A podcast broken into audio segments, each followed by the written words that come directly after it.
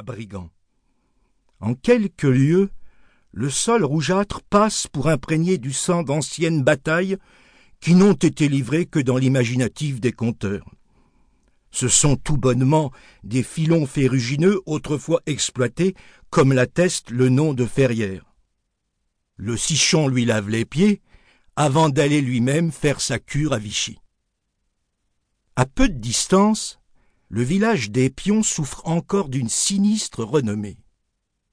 On dit que ses habitants, sous Louis XV, n'acceptaient aucun étranger sur leur territoire. Ils s'en prenaient par exemple aux vielleux venus d'ailleurs faire danser et mettaient en morceaux leurs instruments. Ils pourchassaient les promeneurs du Montoncel, les accusant de déchaîner les orages. Ils ne souriaient jamais, gardant sur leur figure le souvenir d'anciennes calamités qui avaient frappé leur tribu et dont ils s'entretenaient aux veillées autour du feu qui crépitait comme les mousquets du roi. Ils se soutenaient tels les doigts de la main. Qui offensait un pion les offensait tous. À leurs ennemis, ils lançaient une étrange malédiction. Que la charpente du ciel vous tombe sur la tête. Ils refusèrent d'abord de payer la taille. Puis, ils refusèrent de servir sous la bannière royale. La guerre ne les intéressait point, leur patrie n'allait pas plus loin que le Montoncel, leurs ambitions ne dépassaient pas leur champ de rave. Ce sont des choses qu'un prince soucieux de sa gloire ne peut admettre. Il ordonna une expédition contre ces sauvages. Les insoumis furent soumis, envoyés aux galères ou pendus à moulins. Les complaintes rappelaient leur supplice. Sur la place d'Allier, ces trois particuliers montèrent sur l'échafaud, car le roi et ses cavaliers ne leur faisaient ni froid ni chaud. Chacun avait sur la poitrine un écriteau, rebelle avec port d'armes et au commandement de justice. Le plus enragé s'appelait Gaspard Fradin, surnommé le Gnoc, l'imbécile. Voilà donc le pays où je suis né, ne sachant guère qui j'étais, d'où je venais, à quoi j'étais promis. Auvergnats et Bourbonnais s'envoyaient des dictons à la figure. Boule bolichon, gilet de veloule, vente le son. Qui d'Auvergne vient, que du vent n'apporte rien. Pure médisance je n'ai jamais vu de Bourbonnais en gilet de velours. Et, chaque fois que ma grand-mère, ma grande Annette, venait nous voir de Châteldon, elle faisait une halte à la chausse et son fils Augustin, le sabotier, y mangeait la soupe, repartait à l'aube suivante, elle ne manquait jamais de nous apporter quelque chose, ne fût-ce qu'un fromage de chez Chèvre ou un panier de pommes. De ces luisantes, savoureuses qui traversent l'hiver et le printemps d'après sans rien perdre de leur suc. Leur nom est Pomme de Comte. Ma grande, un peu dure d'oreille, les appelait innocemment. Pomme de con. Tout le monde lui en faisait compliment. Les pommes de con, Glande, sont les meilleures du monde. Exactement celles qui nous conviennent. Annette ne comprenait pas les rires étouffés. Il faut dire qu'en Auvergne, la pomme est une valeur sûre.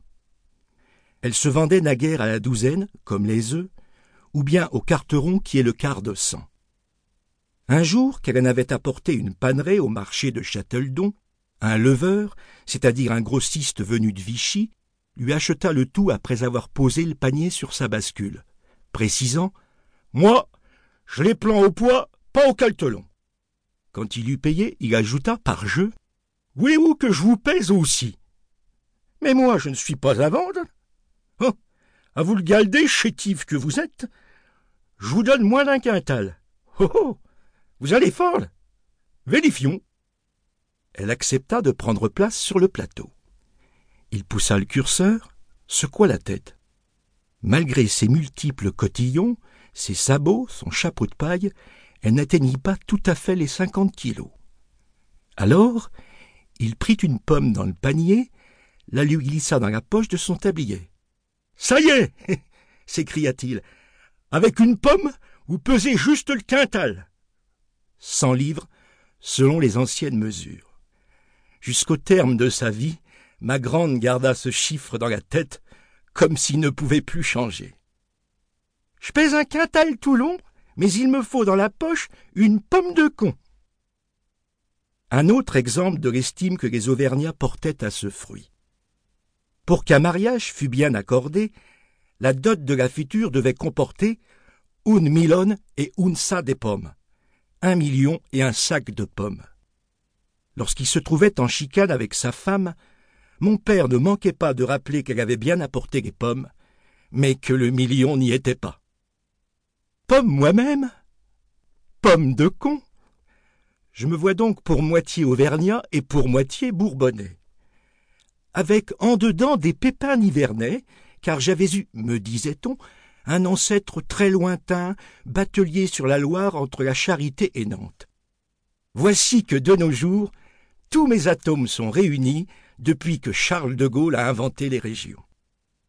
La région Auvergne englobe quatre départements, Allier, Puy-de-Dôme, Cantal, Haute-Loire, au grand dépit des gilets de velours et des semeurs de lentilles vertes. À Ferrières, mon père, Benoît Saint-André, Fauré, forgeron maréchal, ferrait les chevaux, les mulets, les ânes, les vaches. Il était aussi ferronnier, taillandier, charron, et embauché de loin en loin à manœuvre temporaire. Quand son marteau tombait sur l'enclume, on en percevait le tintin jusqu'à l'entrée du village. En toute saison, il laissait ouverte la porte de sa forge. Les gamins aimaient à s'arrêter devant, à regarder cet ouvrier du fer et du feu, toujours environné d'étincelles. Son antre sentait la suie, la fumée, la vieille rouille, l'huile brûlée. Jusqu'à l'âge où il me fallut quitter mademoiselle Pirouette pour aller au collège de Cusset, c'est moi qui, le jeudi, tirais la chaîne du soufflet. J'espérais succéder à mon père. Fabriquer comme lui des faux, des fossiles, des socs, des coutres, des serpettes, des haches, des cognets. Sous ses doigts, le fer brut prenait forme, devenait lame, rinceau, guirlande. Pour le rendre malléable, il fallait le porter dans le feu à la couleur appropriée, du rouge sombre au rouge cerise, voire au blanc éblouissant. Une fois le métal battu sur la bigorne, s'il s'agissait d'acier, venait la trempe à l'huile pour les aciers doux, à l'eau du fichon pour les durs, à l'urine de vache pour les durissimes. La tâche la plus prenante consistait à cercler les roues neuves. Le faoré devenait alors redier. Il fallait d'abord prendre la mesure avec une ficelle menée autour de la roue. Ensuite, préparer la jante au moyen d'une barre de fer venue de Firmini, large de trois doigts. La couper à sa juste longueur. La cintrer avec l'aide d'un treuil formé de deux cylindres cannelés, entraînés par des engrenages l'un dans l'autre. À mon aide, Jaco criait mon père. Et moi, hardi, que je te tourne la manivelle. Une soudure sur l'enclume joignait les deux extrémités. Si les mesures étaient exactes, la jante de bois ne devait pas tout à fait entrer dans la jante de fer. Le rodier et son ouvrier allumaient sur la terre même un cercle de feu. Ils déposaient la jante de fer au milieu des braises. Le métal se dilatait, tournait au rouge cerise, augmentait de diamètre. Au moyen de longues pinces, les deux hommes la transportaient sur la jante de bois qui fumait et grésillait. La roue craquait de tous ses rayons, quelques coups de marteau les mariaient l'une à l'autre, deux seillers d'eau les refroidissaient, la roue était prête à rouler. J'admirais mon père du matin au soir et du soir au matin. Alors que trois de maisons qui avaient laissé leur peau, il était revenu de 14-18 sans une égratignure, avec seulement un peu de surdité.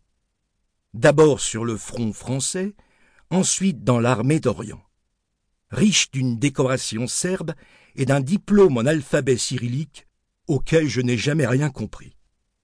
Quelques photos le montraient, l'une en uniforme d'artilleur, un plumet rouge à son képi, d'autres en kaki, coiffé d'un casque colonial, chevauchant un mulet.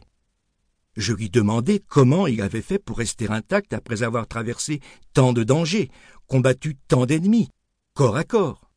Cette expression le fit sourire. Col à col Pas eu l'occasion J'étais dans l'artillerie. Je me contentais de tirer le cordon de tilfeu de mon 75.